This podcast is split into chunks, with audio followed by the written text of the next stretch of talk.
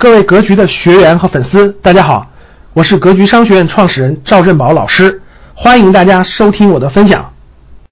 国家的教育改革啊，让义务教育阶段啊考试都不排名了，我是非常赞成这个政策的。看我们国家的教育本来就是精英制教育、选拔制教育，所以站在大体上来说，高考这个指挥棒，对吧？每次要考试排名，所以。每届大家都知道，一千多万年轻人真正能上清华、北大、九八五的、二幺幺的能有多少呢？凤毛麟角。可是这么样一排名，其实其他人都会觉得自己成了学渣了，只有那一点学霸了。一个班里，对吧？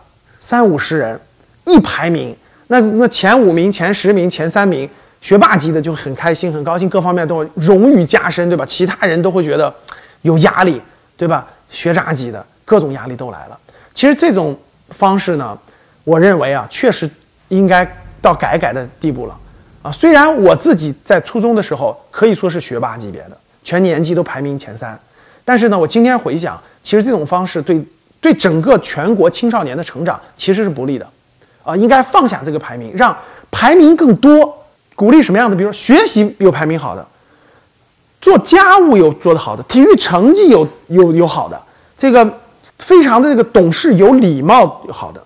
分能分辨是非的孩子有好的，就是把这个不能只强调成绩的排名，应该让孩子们看到全面发展，特别是义务教育阶段啊，鼓励更多的生活当中的第一名，鼓励更多的这种知书达理、仁义礼智信里面的更多品德上面的第一名，这样孩子才会觉得，才会有才有自信。我体育是第一，大家看有些班级里对吧，体育好的孩子也很受追捧，对吧？也很有人缘，很有人气儿，是这样的。无论是体育好的、品德好的、劳动好的，各方面多突出这些第一名，降低成绩的排名，这样的话能让很多孩子身心更健康，然后呢减少焦虑和压力，其实学习反而能够更好。你认同吗？感谢大家的收听，本期就到这里。想互动交流学习，请加微信：三幺幺七五幺五八二九。